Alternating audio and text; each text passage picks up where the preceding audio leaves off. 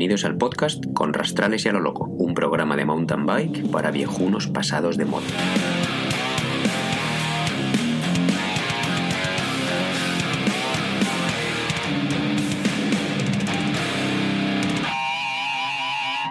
Juancho, sí, venga, estamos grabando. ¿Ya grabamos o qué? Ya está, ya está. Dale, dale. Pues venga, venga, espérate que voy a empezar con una introducción de Buti. A ver, a ver si se oye bien. Voy a sonorizar.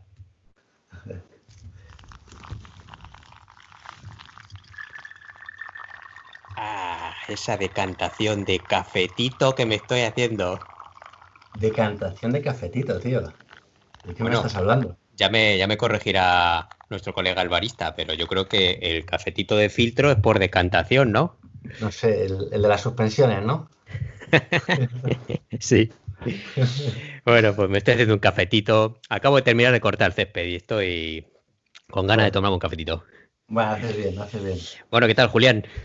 Bien, tío, la verdad ¿Sí? es que sí, aquí luchando contra las inclemencias del tiempo. Hoy, Vaya mes, hoy vaya mes que sí, llevamos. vaya mes. Ya ves, yo buscando las horas en las que puedo salir a, a entrenar, haciendo aquí un siempre encaje de bolillos con, con las horas, esperando que no llueva un rato para poder, para poder salir. Y así ando hoy.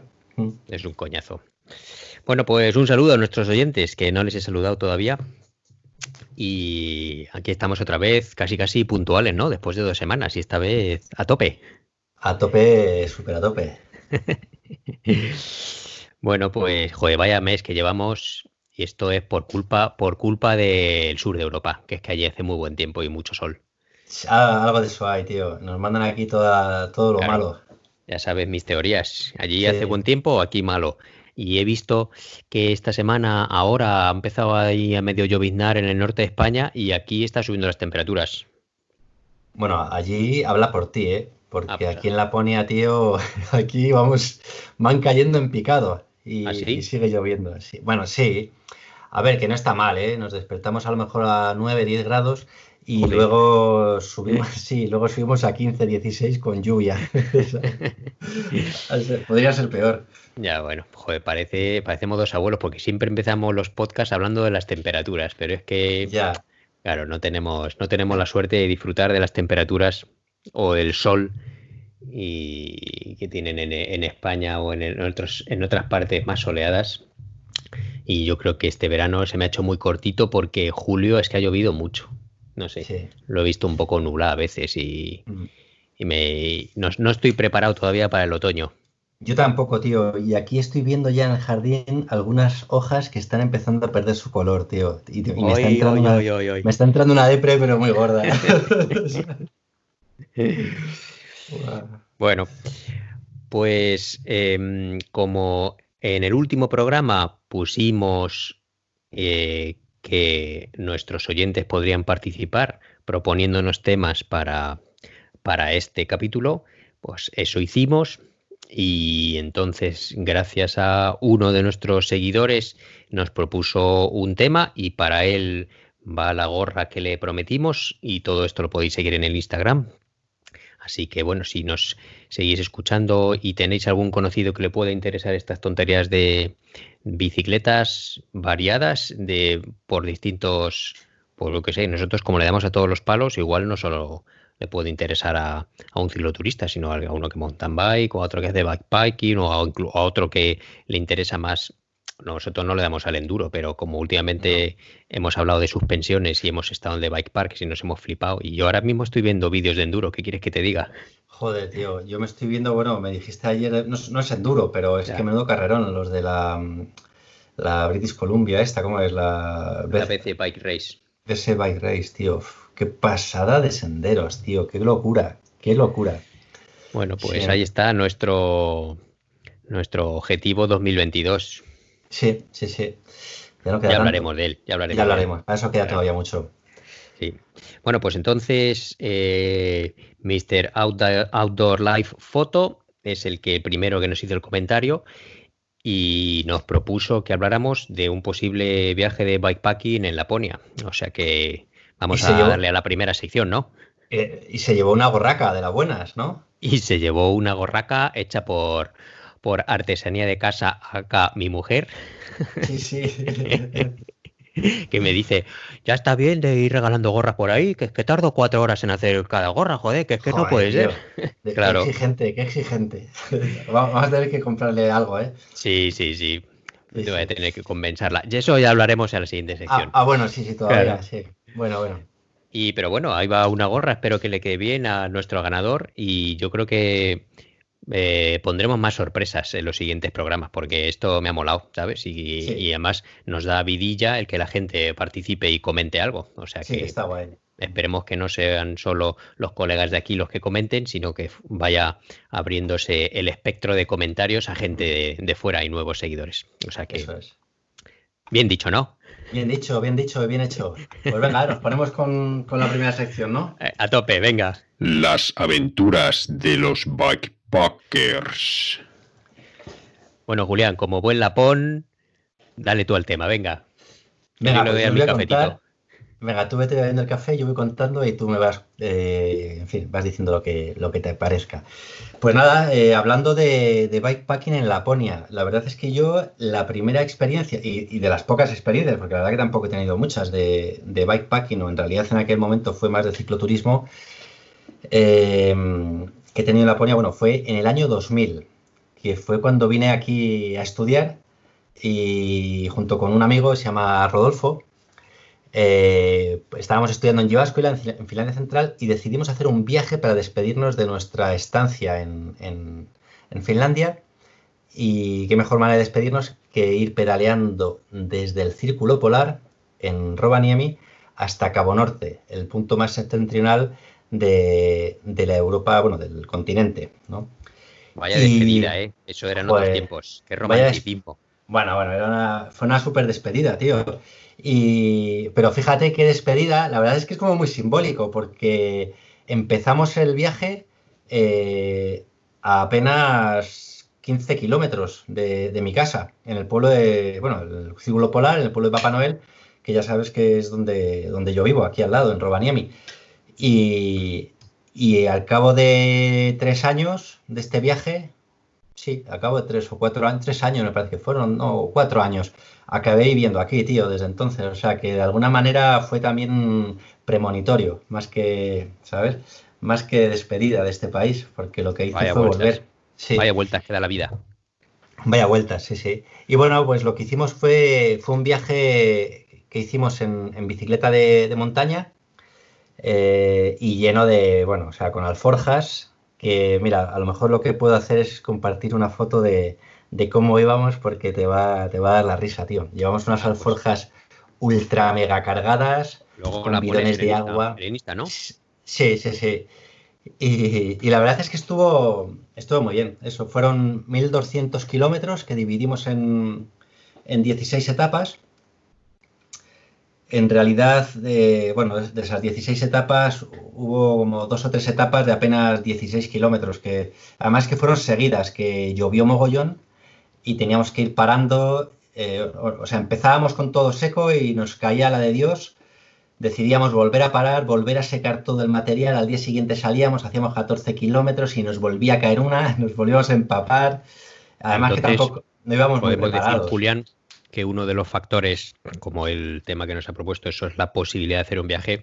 Uno de los factores a tener en cuenta o a muy tener en cuenta es el tiempo, ¿no? Cuando vas a Laponia el tiempo y cuándo hacerlo. Nosotros escogimos unas fechas que no son las mejores. Empezamos a finales de empezamos a finales de mayo y, seguimos hasta, pues no me acuerdo, la primera semana y media de, junio. ¿Y por qué no fueron las mejores?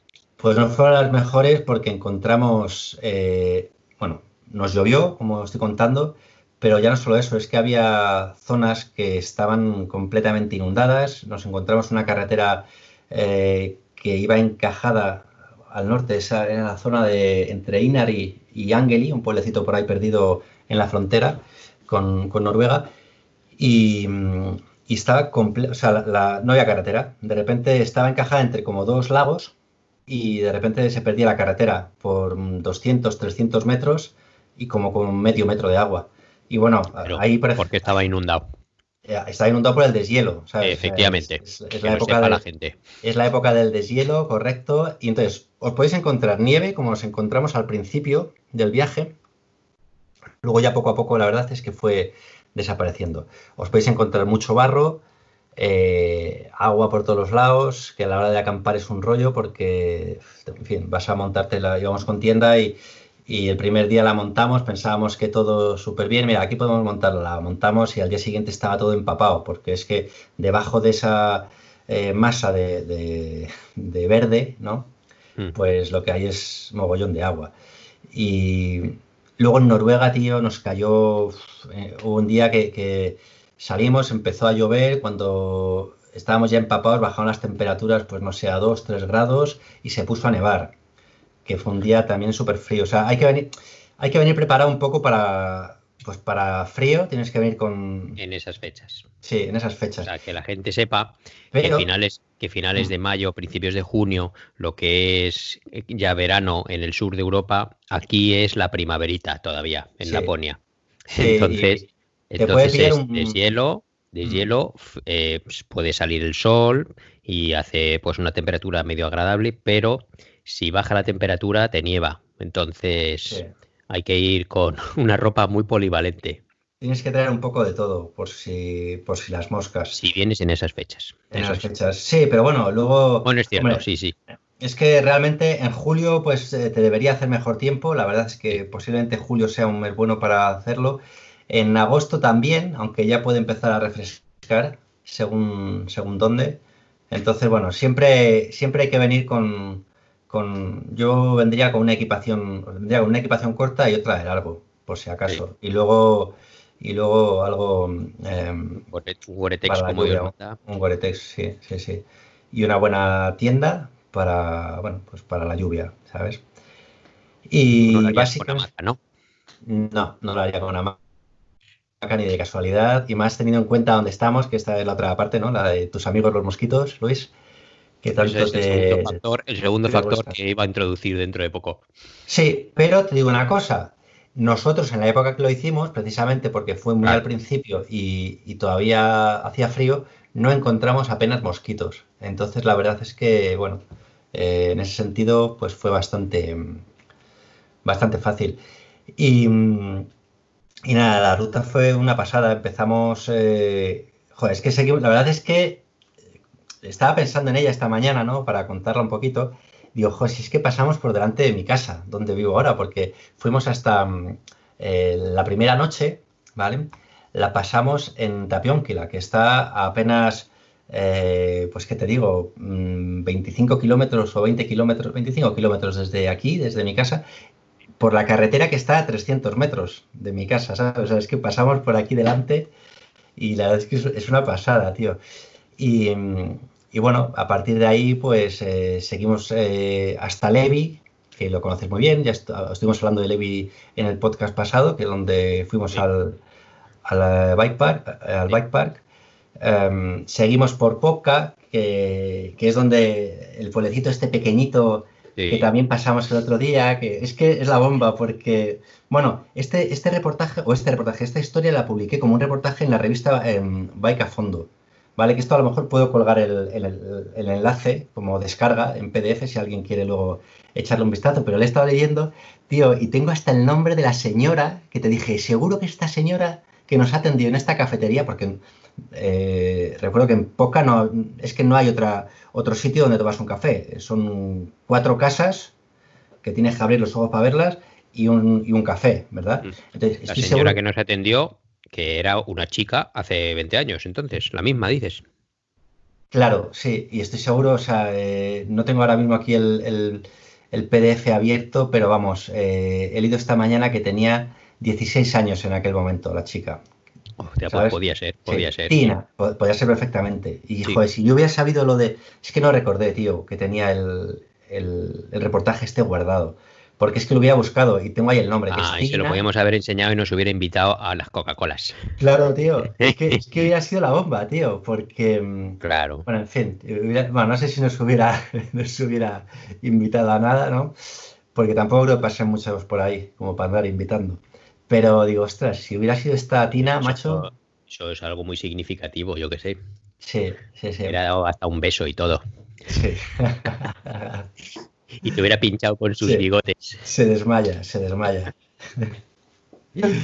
y bueno, eh, desde ahí fuimos hasta Inari. Bueno, pasamos por el Parque, Nacional de Lemenjoki. Luego llegamos a Inari, donde estuvimos compitiendo hace un par de semanas.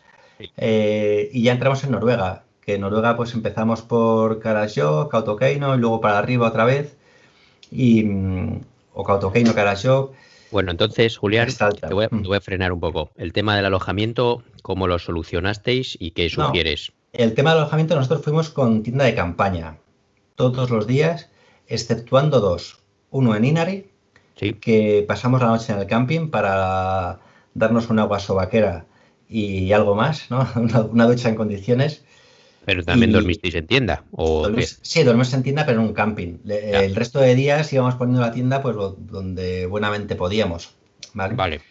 Esa es otra. Se puede poner la tienda donde tú quieras. ¿Cómo va el tema? Sí, puedes poner la tienda sin problema. ¿sabes? En, Finlandia hay un, derecho fundamental o universal eh, que está en su constitución, que es que bueno, es eh, que los hombres pueden andar libremente por, eh, por el bosque y, recolectar eh, frutos secos, o sea, frutos secos.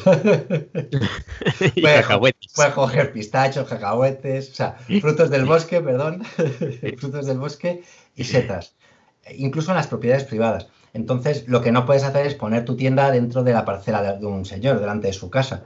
Pero en el bosque puedes, eh, no, hay, no hay problema. Y bueno, pues siempre con, siempre con respeto, llevándote todo todos los residuos que generes y, eso. Y, así es como fuimos. Y luego otro día, que también dormimos dentro, que este fue el único día que dormimos en un edificio, que fue en una granja en Noruega, el día este que digo que acabó nevando, que estábamos congelados, empapados y bueno, era, terrible. Y encontramos, y es que además para encontrar allí un sitio tampoco te creas que es como, bueno, vamos a ver, que seguro que en dos kilómetros tenemos un camping y después un no sé qué. O sea, aquí hay zonas que, que, cruzan los dedos, tío, para encontrar algo. Y la verdad es que lo encontramos relativamente pronto y bueno, fue una, una granja que vendían, o sea, que alquilaban habitaciones y ahí estuvimos, tío. muy chulo porque era, eh, tenían estufa de leña dentro de la habitación y en la estufa esa de leña calentamos un barreño con agua, ahí nos duchamos también y esa fue, joder, macho, esa fue la segunda vez que nos duchamos. Eh, no veas cómo olíamos, tío, al final del viaje. O sea, era. Yo nunca. Pero a ver, entonces, Julián, eh, recomiendas lo primero, pues que se planifique bien las etapas, ¿no? Porque dices que no es fácil a veces encontrar sitios para parar o. Bueno, sí, eso, es que eso yo creo que va cada uno, un poco en el estilo que quieran hacerlo, ¿no? Nosotros la verdad es que no planificamos prácticamente nada, lo planificábamos cada día para ver dónde llegábamos o dónde podíamos comprar eh, comida, ¿no? Eh, es la única planificación que llevábamos. Y alguna, más o menos, pues queremos dormir aquí y allí, pero íbamos, íbamos, nosotros nos despertábamos y íbamos haciendo, ¿sabes? Desde luego puedes planificarlo mejor, pero yo creo que también, bueno, es que eso ya yo pienso que va, depende un poco del estilo de... El tema de, la comida, Julián, ¿encontrabais pueblos, tiendas suficientes para encontrar comida? Sí, sí, sí, Sí, pero bueno, cuando veas la foto vas a flipar, porque es que íbamos ultracargados. O sea, que es que eh, eh, yo creo que podríamos haberla hecho en total autosuficiencia casi. Pero digo, ah, hoy en día, hoy en día digo que se puede bien. hoy en día se puede bien y en aquel momento también se podía. ¿eh? O sea, al final ah, vas pasando por sitios en los que siempre hay una tienda, más o menos grande, más o menos pequeña, y, y, en ese aspecto, pues no, la verdad es que no, no hay ningún problema. Sí que hay zonas en las que tienes que pensar que, vas a estar kilómetros sin, ver nada, ¿no? Entonces, pero es que eso ya lo ves en el día también. Entonces, cuando pasas por algún, por un pueblo, pues compras lo que necesites y te aseguras de que llegas al siguiente. Nosotros íbamos a base de, arroz, nos hinchamos arroz en, aquella época. hablando de, y hablando de habituallamientos, esto es algo que he sufrido ya, el tema del agua aunque el agua parezca muy transparente en los riachuelitos y en los lagos y todo, oh, hay, que llevar filtro antibacterias porque te entra una buena como la que nos entró a nosotros. Esa risa tío, qué malo nos pusimos, ¿eh? Y entonces no te dejes llevar por la claridad de los riachuelitos, que no son los riachuelitos de montaña de los Pirineos de agua mineral, Sino aquí, pues, está muy limpia y todo lo que quieras, pero, joder, yo no sé, macho, que es que yo, no, nunca más vuelvo a probar el agua de los riachuelos de Laponia. Yo, aquí no, aquí no llevábamos, ¿eh? Y la verdad es que yo creo que cogimos agua más de una vez de riachuelos y la verdad es que nos fue bien, pero sí, sí, efectivamente, imagínate que te da una, en fin, Yuyu que una nos dio. intoxicación como la que nos dio hace dos años ya, ¿no? Sí. Ostras, tío, estábamos muertos. Claro. Entonces, y, menos mal que nos pilló ya en mi casa, ¿sabes? Bueno, en fin, entonces, a tener en cuenta el tema de, el agua, que, no hay fuentes como en España. Eh, para coger agua se puede coger agua en los supermercados, que normalmente suele haber un grifo para lavarse las manos, entonces hay baños o lo que sea pero no hay fuentes, entonces tienes que ir de tienda en tienda o en las mismas cafeterías pidiendo que te rellenen los bidones y todo, pero que no es, no hay aguas ni fuentes públicas por ahí, como en otros sitios. Eso es. Y aquí, bueno, ya veréis eso, en la foto que voy a poner, íbamos carga, a ver, íbamos muy exagerados eh, de agua, no hacía falta llevar tanta agua y nos sobró, ¿sabes? Pero bueno, un poco también la inexperiencia y, el por si acaso, ¿no? Claro, bueno. Mm. Muy bien. ¿Y de em, dónde, de dónde recomendarías tú, Julián, si quieres, si quieres hacerte un viaje en Laponia, de dónde, hasta dónde habría que volar o de dónde empezarías tú el viaje? A ver, para hacer este viaje. El tema logístico. este, este, viaje es como muy. O sea, esto sería como un viaje bastante típico, ¿no? Eh, el tema mm. de Rovaniemi, que está en el Círculo Polar, hasta Cabo Norte, que son dos puntos como míticos, ¿no? Entonces sería vuelo, vuelo Helsinki, Rovaniemi. Yo cogería un vuelo Helsinki-Rovaniemi o de si vienes desde España, en el caso de que sea de España, pues España, Helsinki, Helsinki, Rovaniemi, y desde aquí ya sales prácticamente, vamos, desde el mismo aeropuerto si quieres, bueno, tendrás que buscarte un sitio para dejar la maleta de la bici o lo que sea, pero bueno, eh, ya desde aquí sales para, para Cabo Norte, ahí ya te montas todo un poco el viaje, eh, hay diferentes posibilidades de, carreteras, más o menos concurridas, pero en general son bastante eh, tranquilas, nosotros cogimos incluso algunas zonas de, gravel. Y, luego, bueno, una vez que llegas a Cabo Norte, en nuestro caso, porque volvíamos hasta, hasta eh, en Finalia Central, que es donde vivíamos, nos tocó coger un autobús que nos traía hasta Rovaniemi y luego en Rovaniemi nosotros cogimos el tren y para abajo. Pero bueno, puedes cogerte un autobús, puedes empezar en Rovaniemi, llegar a Cabo Norte en bici y volver en autobús hasta, hasta Rovaniemi, por ejemplo. Mm. Mm. Eso sería una, opción. Y, bueno, esto, esto sería un, viaje tipo, ¿vale? Luego se pueden hacer mil cosas, realmente, y, puedes hacerlo con diferentes bicicletas. Nosotros, como digo, lo hicimos con bicicletas de montaña. Bicicletas de montaña de las de entonces. Yo tenía una, una sin freno de disco. Sin freno de disco. Bueno, yo, sin suspensión, completamente rígida. Yo tenía una cona Jajana eh, de finales de los 90. Una Jajanna. Bueno, bueno, es una pasada, es súper bonita, porque las conas de entonces, no sé si te acuerdas, tenían mucho sloping y eran, eran súper chulas, eh, de acero, pero unos tubos bastante finitos. Y muy finitos, sí, sí, sí, Muy finitos. La verdad es que era súper bonita. Y esa bici que me la compré aquí de segunda mano, mm. eh, me la acabé llevando a España y, y la he perdido, tío. La dejé en el pueblo en algún sitio y yo creo que la han tirado la tirarían mis pues primos o mis tíos o algo. Y la verdad es pues que es una pena porque esa, tío, para renovarla y todo, molaba mucho esa bici. Sí, sí, y era, era muy chula. Pero bueno, ya te digo, yo fui con esa bici y mi amigo Rodolfo fue con una Carrotec, eh, que sí que tenía suspensión delantera y esta, bueno, se la había dejado un, amigo finlandés y, y fue más fenomenal. Pero vamos, lo puedes hacer perfectamente con una bici de gravel si quieres. Mm. Eh, incluso hasta con una bici híbrida, vamos. Y luego si quieres meterte una ruta un poco más más cañera de, pues, en fin, siguiendo caminos. cuenta la versión heavy.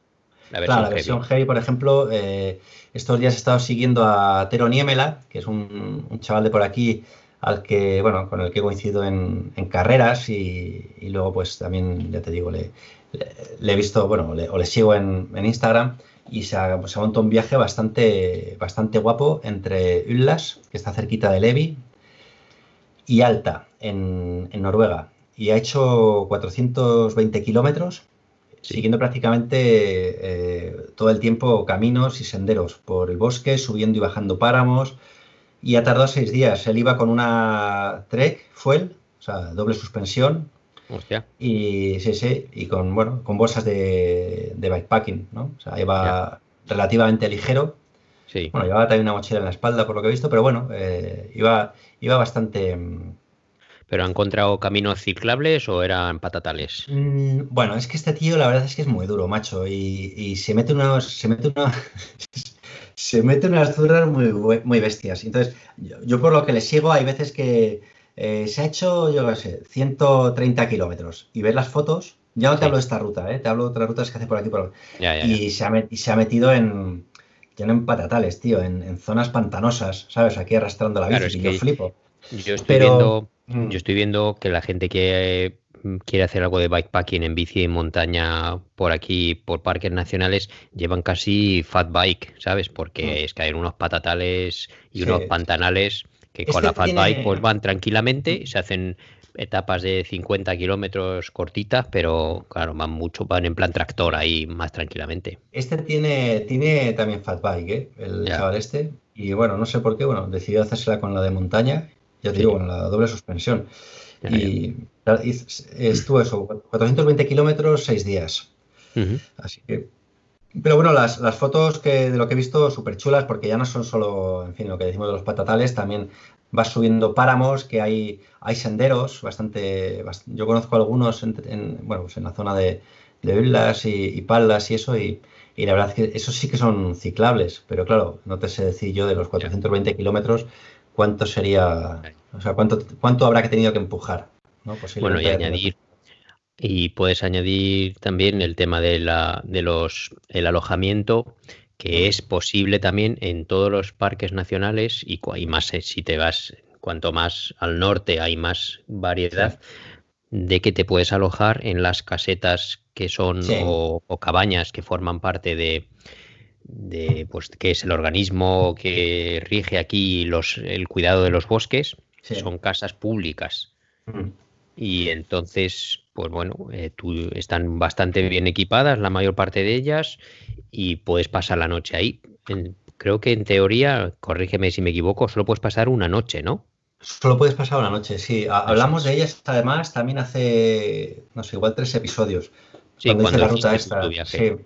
Y, y efectivamente, hay ese tipo de cabañas, luego hay también cotas, que es como los tipis norteamericanos, de los indios norteamericanos, pero, pero de madera. Y de hecho, en el viaje este, eh, una noche la pasamos en una de estas cotas de madera, porque, mm, bueno, fue un día de estos que estábamos empapados y, y gracias a, a esa noche en la cota pudimos hacer un fuego y colgamos hasta la tienda para secar todo ahí al fuego, toda Bueno, la noche. pues es posible dormir en las, en las cabañas estas, que son públicas, están abiertas a todo el mundo.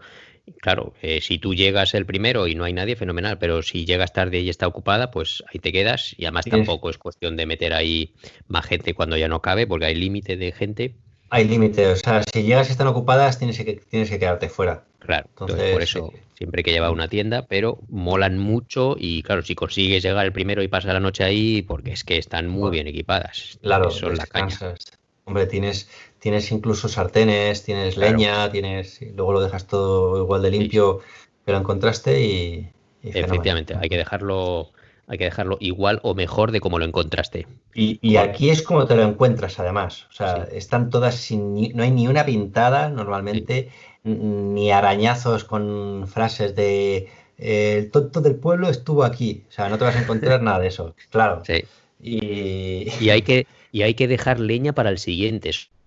Correcto, hay que dejar leña y no solo leña. Hay veces también que tienes eh, no, no tienen agua corriente, entonces hay un cubo. Y si te lo Ah. encuentras lleno, pues o sea, deberías dejarlo lleno también. Porque para cuando venga el siguiente, pues que use ese agua, pues a lo mejor para lavar los platos o lo que sea. Mm. Ya, ya, ya. Así que. mm.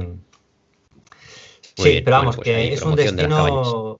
Sí, y es un destino yo creo que más que recomendable para tema de, de, de bikepacking. Y además una de las cosas que tiene, que es súper buena, es que puedes estirar el día hasta que te aburras de pedalear. Porque no, vas, No hay que llevar no luces. luz. No tienes que llevar luz. Bueno, ojo, ahora diré que sí, ¿eh? Eh, tienes que llevar luz en el caso de que hagas esta ruta para cruzar el túnel eh, Ah, bueno. que te lleva desde lo que es el. Bueno, realmente, pues claro, porque ese Cabo Norte está en una isla. Entonces tienes que llegar a esa isla cruzando un túnel. Y ahí sí tienes. es- nosotros fue la única vez que hicimos eh, uso de, la, de un frontal que llevábamos. Sí. Pero bueno, por lo demás, te vas a encontrar con días larguísimos o días infinitos, porque eh, no se va a poner el sol. Y sí, sí, puedes estar pedaleando hasta que te aburras, vamos. La ventaja de no tener que ir con prisa porque luego de noche no encuentras bien el sitio donde dormir o lo que sea, sino que va a haber luz, luz todo el día.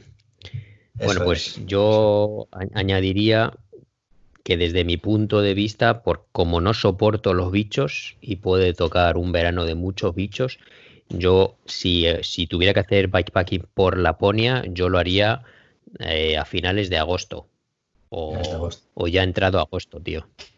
Porque con, temperaturas fresquitas de 9, 10 grados, si no llueve mucho, pues, pues se, pedalea muy bien, tío. Si no llueve, lógicamente, tiene que hacerte la suerte de que no llueva.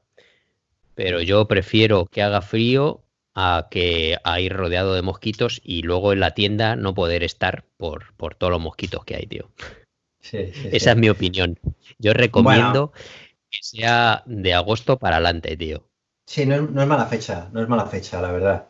Pero vamos, los mosquitos al final también lo que tienes que hacer es venir con, con repelente, ¿no? Sí o sí. O sea, eso también es, pero es que, es que no son los mosquitos, no, no solo son los mosquitos, son toda la fauna de bichos que hay diferentes. Sí.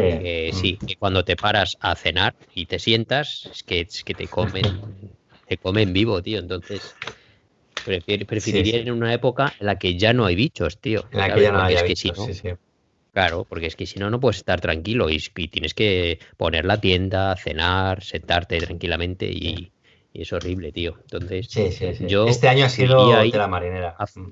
Preferiría ir a finales de agosto, septiembre, que las, el otoño ahí es precioso, tío. que no. Sí, pero se, vaya. No, pero es que ahí ya puede hacer bastante fresquete, depende cuándo.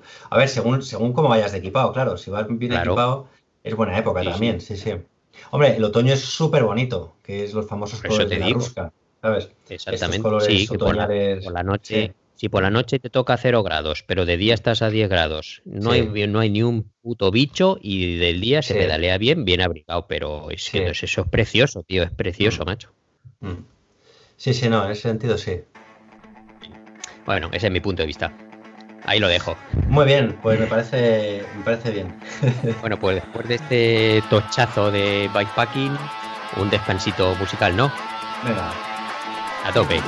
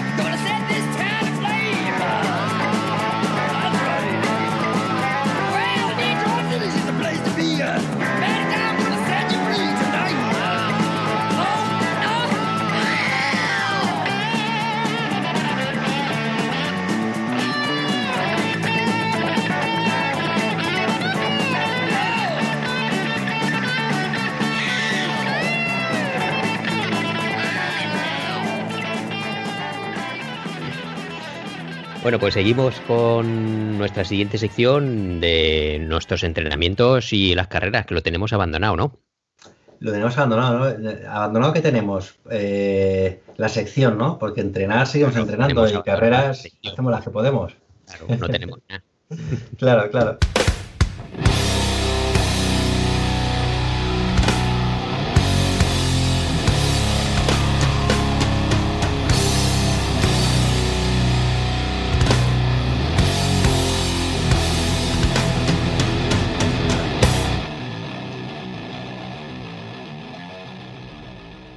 Entrenamientos. Bueno, ¿cómo van, Julián?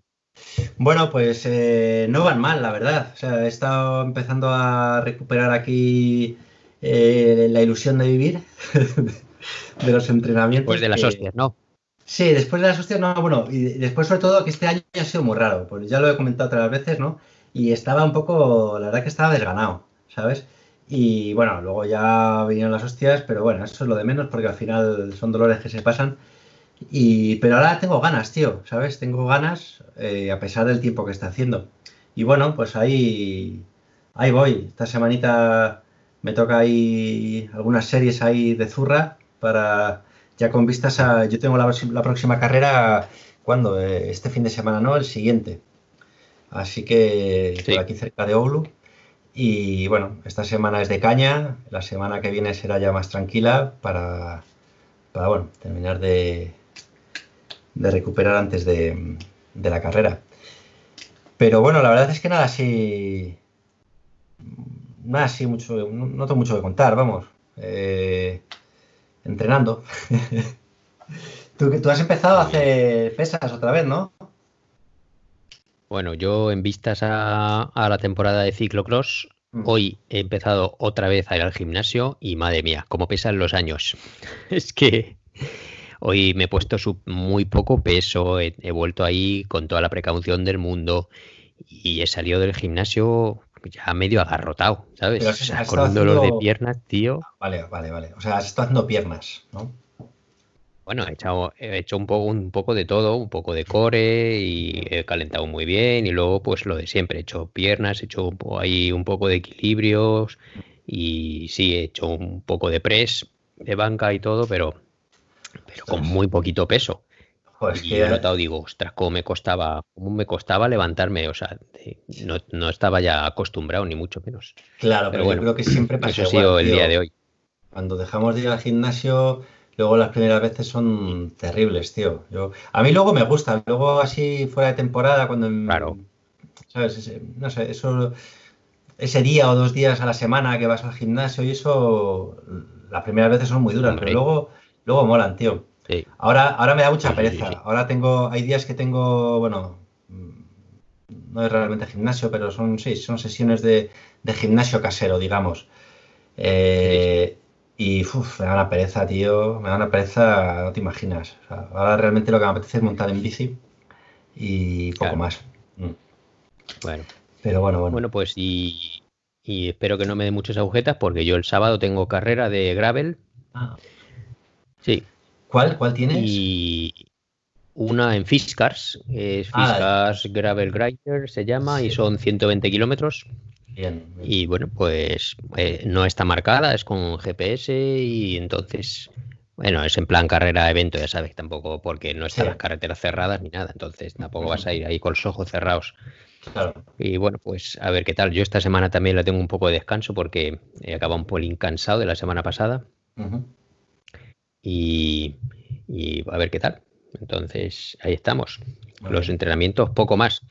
Pero un tema que Ah, bueno, mira, un, punto que he escuchado esta mañana en uno de mis, post, en uno de mis podcasts de fisiología deportiva es que la tontería con la que estamos todos los eh, deportistas de, resistencia de que cuál es tu FTP o tu umbral de, ¿cómo, lo traduzco? el umbral de, de funcionalidad. Sí, no sé cómo es en español. Pero bueno, es la potencia máxima que, puedes, que puedes aguantar durante una hora, ¿no? Exactamente, bueno, pues es que eso es un número muy cambiante y es muy difícil, eh, es muy difícil averiguarlo porque igual te encuentras bien un día, pero al día siguiente, entonces es un número que es muy variable y que bueno, hay que, hay que, hay que ser respetuoso con ese número, no fliparse mucho y también que es muy importante escuchar cómo, cómo tienes el cuerpo, entonces que un día tú estás entrenando con el FTP que tienes marcado en tu en, tu pues bueno en tu training peaks o en tu programa pero otro día igual lo estás pasando muy mal porque estás más cansado. Y entonces hay que tenerlo muy en cuenta los sentimientos que o el feeling que tienes al empezar la serie sabes claro claro nada, era interesante es, muy difícil averiguar el, el FTP de una persona sabes es complicado porque además lo típico que, tienes el día que tienes un test, o sea, claro que, o sea, yo creo que es un número importante porque al final te sirve de referencia para la planificación. pero tienes luego lo que tú dices, que escuchar, que escuchar tu cuerpo, ¿sabes? Y además el día que a lo mejor tienes el... Yo tuve el test la semana pasada, un, test de FTP, de, bueno, de, cinco, minutos. sí, y, claro... Eh, la versión de los vagos.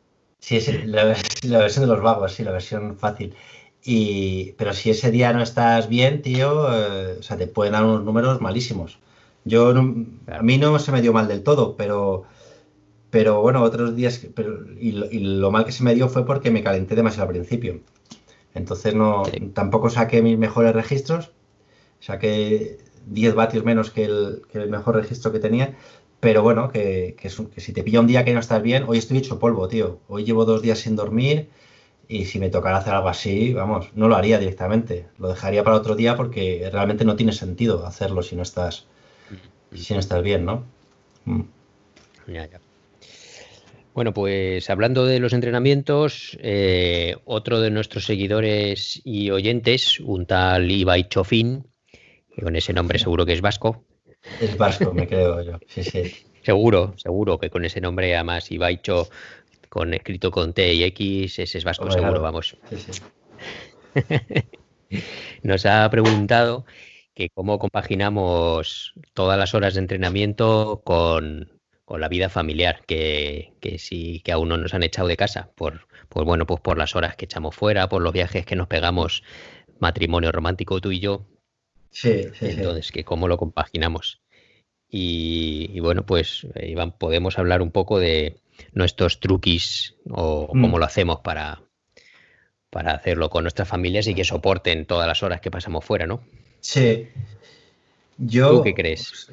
Bueno, yo creo que o sea, al final se trata de conciliación familiar bicicletil, ¿no? O sea, tienes que buscar el equilibrio de todo. Entonces, pues sí, eh, yo en mi caso paso mucho tiempo entrenando o, de viajes en bici contigo o, solo o como sea, y, pero es que luego paso mucho tiempo en casa también y, y haciendo cosas, ¿no? O sea, no estamos ahí todo el día entonces, y luego también depende de, en fin, de, la pareja de cada uno. Y la verdad es que, bueno, tú conoces a mi mujer y en mi caso la verdad es que siempre ha sido bastante sencillo porque casi que me, echan de casa para que vaya, para que vaya a las carreras. caso es excepcional. Sí. Tu caso es excepcional, Julián, porque a ti hasta tu mujer te ayuda a comprarte los billetes para, para de viaje. O sea a, mí, a, mí, me apuntan a las carreras. Yo digo, no, esta no, sí, sí. Exactamente. te tienes que ir. No, y luego a veces lo que hacen también, cuando yo estoy por ahí, eh, pues aprovechan y se hacen un viaje con los niños. Entonces, si, no sé, yo qué sé, por poner un ejemplo, cuando estuvimos en Italia, ¿no? En, sí en el Iron Bike? Pues de mi casa pues se fueron a, Helsinki eh, a pasar allí unos días, irse al parque de atracciones, eh, en fin, hacer sus cosas. Helsinki que desde aquí es un viaje, o sea, quiero decir, a ti te pilla al lado, pero mm, nosotros estamos a, ¿qué? a 700 kilómetros. Entonces, pues bueno, también aprovechan esas cosas. Entonces, muchas veces yo me voy de fin de semana a una carrera y de aquí en casa se cogen a los niños y se van de fin de semana a donde sea a un hotel o a, un, o a visitar a alguien. O bueno, a veces se quedan en casa sin más, pero bueno, sí. Pero sí, la verdad es que yo en ese aspecto tengo suerte porque, pues bueno, me animan y me, apoyan ¿no? en, el, en esto, sí. Mm.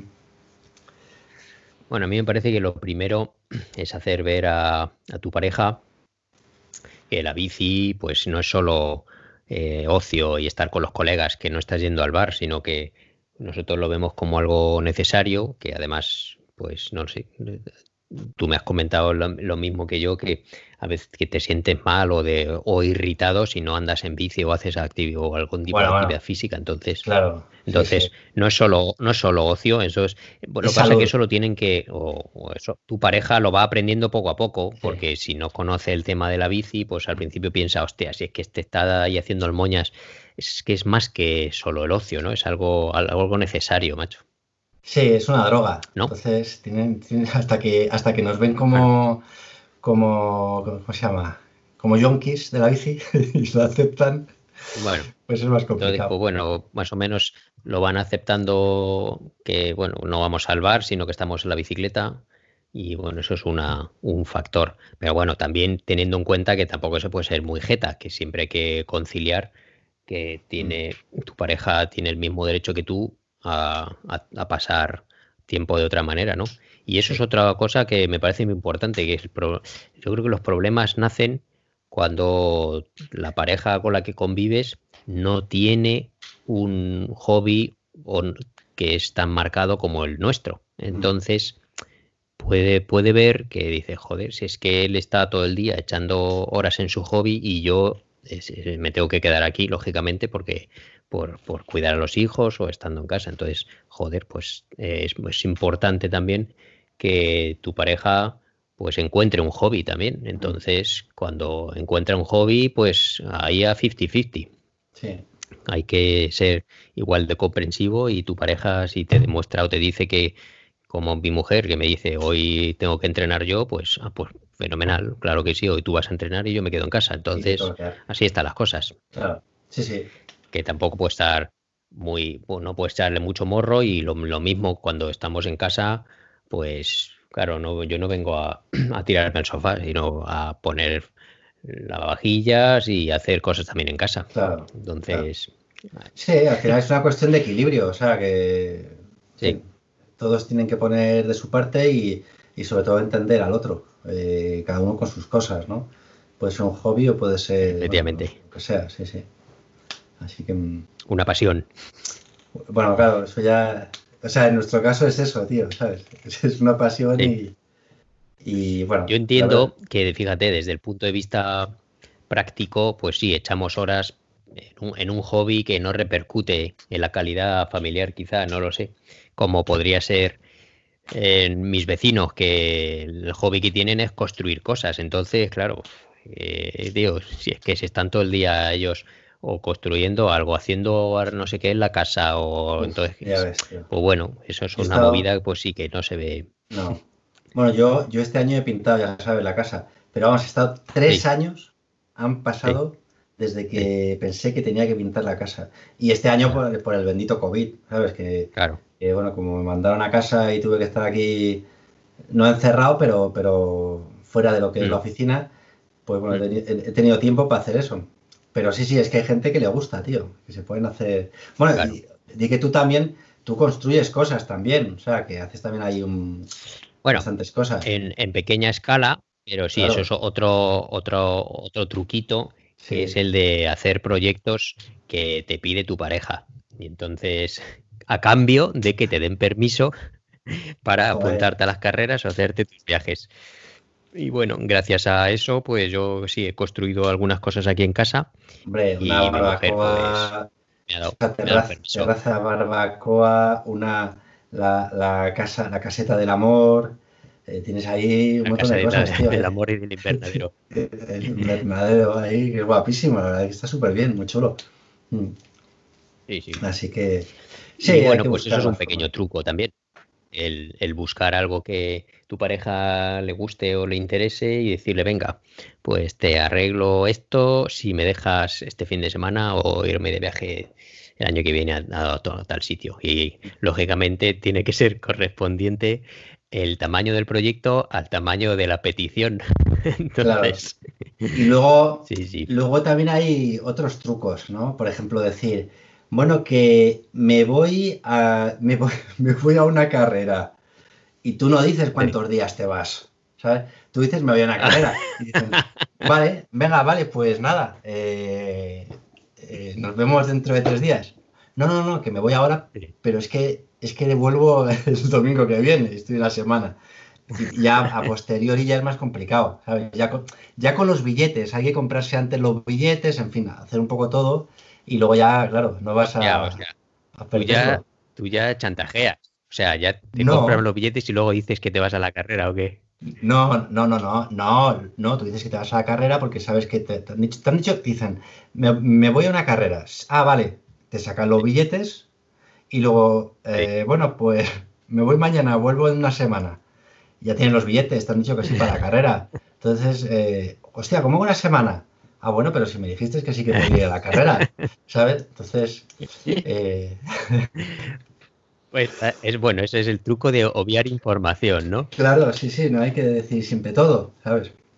Así que mm, siempre hay formas, siempre hay formas. Pues, Hombre, lo suyo es sí, claro, empezar, siempre hay forma. de- depende, depende de lo importante que sea la carrera y las ganas que tengas de perdértela y de arriesgarla, entonces tienes que buscar diferentes fórmulas. Ah, bueno, claro, y eso importante también, el momento de, de- de pedir permiso, súper importante. También, Claro, no vas a pedir permiso en, en Después- pleno momento ahí de de crisis una con los niños ni nada. Claro, no. Claro. Hay Fin que de pedir semana- permiso uf, Fin de semana bonito. momento, Claro. claro, claro. Que todo vaya bien. sí, en sí, un día de sol y con muchas flores. Claro. Así que formas hay. pues. sí. Hay, hay formas, pues. Ahí ya lo sabéis, chicos y chicas, ahí están los temas para compaginar la vida familiar. Y eso es otra. No es lo mismo tener un bebé en casa que tener Claro. ya hijos a los que no tengas que estar vigilando ni cambiando los pañales. Entonces, Claro. pues claro, a más, a más horas que tengas que pasar en casa porque hay una persona que necesita atención 24 horas, pues, pues te va a tocar pues echar más horas en casa. Es que no hay tu tía. Claro. Sí, hombre, los primeros años de, de los niños son los más complicados. O sea, yo en mi caso, Claro. pues sí, sí, sí. Pasa que, bueno, ya se van haciendo mayores y, y te liberas un poco. Te liberas tú, te liber- se libera tu pareja y se libera todo el mundo. Así que, mm, Sí, hasta que, claro, no- y ya a los nueve años, cuando cumplen nueve, pues ya fuera a casa, ¿no? Ahí a estudiar. ojalá, tío, ojalá. Yo te juro, yo estoy contando los años, tío, ¿sabes? Tengo rayas en, aquí en mi habitación, ¿sabes? Cada vez que cumplen un año. Con la navaja en la madera, ¿no? Oh, sí, sí, tío. Qué ganas tengo, ¿eh? Tengo, mira, yo cuando cumpla 18 años el mayor, cuando sople las velas, le voy a pedir las llaves de casa, tío. Le voy a decir, vale, se acabó. Ya, ya no tengo que pagarte nada y venga a estudiar fuera, ¿no? Sí, sí, tío. Bueno, ya veremos. Muy bien. Bueno, pues últimamente, como te ha pasado algunas cosas curiosas, pasamos a la última sección de tocarnos las cosas, ¿no? Venga.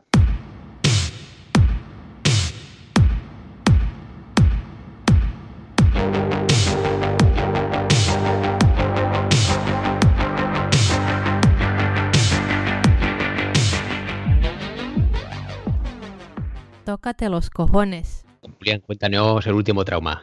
Joder, la verdad que ha sido un trama, porque sabes que llevo, llevo una época que no levanto cabeza, ¿sabes? La, la cabeza la planto en el suelo fácilmente desde la bicicleta. Y, y el otro día la verdad es que me pegué el mayor susto que me he dado en bicicleta, tío, ¿sabes? Eh, iba por la carretera, volviendo a casa después, mira, después del día este que me hice la prueba esta de los cinco minutos de potencia y ya volví a casa tranquilamente, es una cuesta abajo, eh, no muy pronunciada, no muy inclinada, pero bueno, cuesta abajo. Iba a, pues iba a unos 40 por hora, pero con las manos arriba en el manillar de carretera, lejos de los frenos, levantado, ya tranquilamente, pedaleando, para pedalear media hora y, y meterme en casa. Y entonces de repente eh, llego a un cruce y el coche que venía de frente por el otro carril, en el último momento se pone delante de mí para, para meterse en el cruce eh, sin haber, bueno, yo no sé si puso la intermitente, pero vamos, era completamente absurdo porque es que eh, yo tenía prioridad en ese giro, o sea, en ese giro, yo, yo seguía recto, él iba a girar y además es que no le daba tiempo. recto y él, y él quería Y él quería quería meterse a su izquierda a su izquierda, vale. y, o sea, tenía que pasar por mi carril.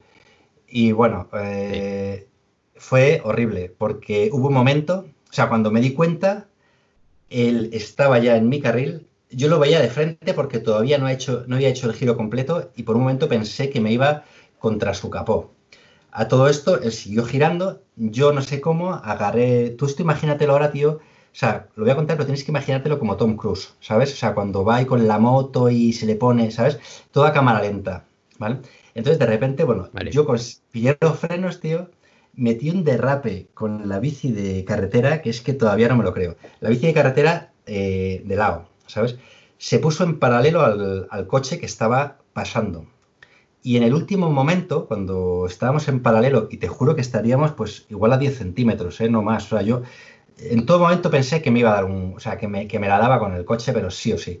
Bueno, pues en ese momento se me levanta la rueda de atrás, que ahí es lo que hace Don Cruz, que levanta así la rueda de la moto y se da la vuelta entera. Yo no me di la vuelta. Yo solamente eché el culo para un lado y, y bueno, eh, el coche terminó de hacer el giro y yo pasé eh, pegando bandados, bandadas, bandazos para un lado y para otro. Paré y bueno, un susto, tío, temblando. Empecé a gritar ahí en español, pero loco, no sé qué. Había otros dos Eso, el coches. dominio, dominio de la bici Van der Poppel, por eso no te la diste. Van der Poppel, pero creo que eso no me volvería a salir en la vida, ¿eh? Al Van der Poppel seguro que sí, pero a mí fue, no sé, salió así en ese momento. Y bueno, me paré ahí, tío, empecé a gritar, había otros dos coches que se habían parado, vi que reducía la velocidad y, y me fui a por él, con un mosqueo que no veas, no me entraban los eh, pies en, en los pedales, ¿sabes? Y, y, claro, se me iban resbalando porque los pedales de carretera, en fin, que ya sabes, no tienen ni suela ni nada. Iba, iba hecho un Ya, Cristo. ya ibas hinchado, hinchado, ¿no? Iba preparándote hinchado, tío, para soltar un- una hostia. Sí, no, una hostia no, pero, pero a decirle cuatro cosas, con un mosqueo que no veas. Y entonces de repente me pongo a su lado, tío, y es un señor mm, muy mayor, muy mayor. Y la verdad es que me dio mucha pena, ¿sabes? Mm, me estaba así mirando por la ventanilla y yo le dije simplemente así con la mano, ¿sabes? Diciendo, tío, más Me estoy tranquilo. acordando del viejo, el viejo de los Simpsons, el que tiene las gafas esas de caratopo. Bueno, pues un rollo así, pero sin Sí. gafas, pero, pero con ese rollo, Claro. ¿sabes? Y miraba ahí medio lagrimillas, ¿no? Ay, ay, Sí, lo perdona, juro, sí, sí. No, pues con, las, con los ojos así también. Y bueno, el caso es que yo le hice así como, tío, tranquilo con el coche, por favor. Y en cuanto pudo, la verdad que el señor paró, bajó la ventanilla y además con una vocecilla de esta de señor muy mayor. O sea, al final me sentí culpable y todo. ¿sabes? ¡Ay!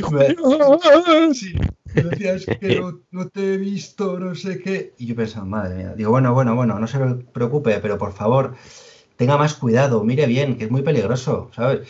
Y ya dije, bueno, que tenga un buen día. Y me fui, me fui pensando, jo, si es que le tenía que haber, eh, le tenía que haber dicho que cómo conduce, si no, ¿sabes? Mm, si- igual es que no debería conducir.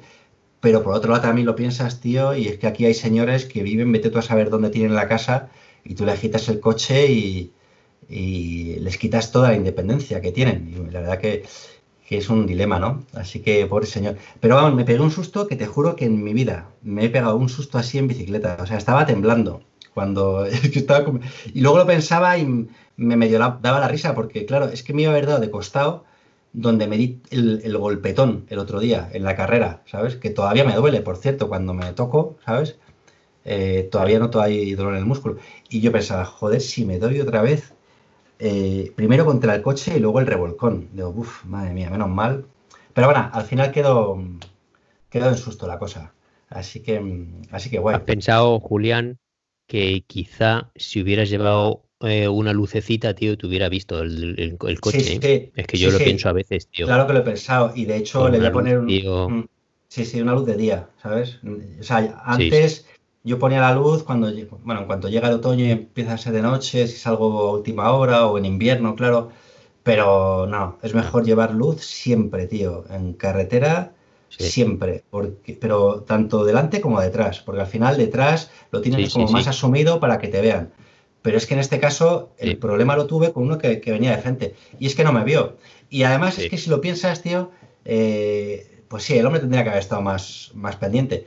Pero que es, y, y era un señor mayor, pero que realmente es que esto le puede pasar a cualquiera, tío. Tú ves a una bicicleta y, joder, es que hay veces que, yo qué sé, pues igual eh, si es un día gris, con la carretera gris, eh, como no veas con, con- con colores aquí Con llamativos, ropa fosforita. Sí, es Sí. verdad, no, no se nos ve bien, tío. O sea, que realmente, entonces yo creo que, que nosotros tenemos que hacer porque se nos vea y no esperar solamente eh, que, que nos vean, que nos tienen que ver porque nos tienen que ver porque siempre los coches tienen la culpa. Que desde luego la culpa no sé si la tienen, eh, pero los que tenemos la de perder somos nosotros y deberíamos de verdad hacer, hacernos eh, o hacer por vernos, porque se nos vea bien, ¿no? Sí. Así que mm, eso es. Y bueno, en España no lo sé. En España ya es obligatorio que los coches vayan con las luces encendidas delante. Eh, pues no lo sé, yo creo que se, se habló de eso alguna vez. Yo creo que todavía no, no lo sé. Pero aquí es obligatorio, efectivamente. Porque aquí ¿no? sí que lo es. vas sí, Entonces, aquí sí. Entonces, si, las, si los coches van con las luces, que menos que las bicis también deberían de llevar luces también de día, macho. Y, y además, tío, es que se ve, o sea, es una diferencia brutal. Yo aquí, cuando te encuentras un coche de frente que no tiene las luces y que al final se las le das así un guiño para que las ponga, y yo lo pienso siempre, digo, joder, tío, eh, es que no se ve igual. O sea, tú las, las, luces las ves ya desde lejos, aunque sean las 12 del mediodía y haya un sol radiante, ¿sabes? Pero con las luces ves mucho mejor el, bueno, cualquier objeto que se te aproxime, ¿no? Efectivamente. Así que, sí, bueno, Pues ya sabéis, las luces y no andéis en carretera, que es una mierda. Claro, joder, bicicleta de montaña a tope y dejémonos de Dios. Claro. Muy bien, pues muchas gracias por tus comentarios, señor Comino. Otro día nos das algún consejo. Pues, hoy he hablado mucho yo, ¿eh? Estoy pensando, ¿eh? Sí, sí. Pues ya. Venga, pégate un trago de agua que ya nos despedimos. Venga, club, club, club. Bueno, pues muchas gracias. Esperamos vuestros comentarios sobre este capítulo y si, siempre estamos abiertos a que nos propongáis nuevos temas, aunque y ya nos pensaremos otros premios. Así que, pues gracias por todo, señora Morrich. Venga, gracias a ti y un abrazo para todos. Chao. Venga, chao, chao.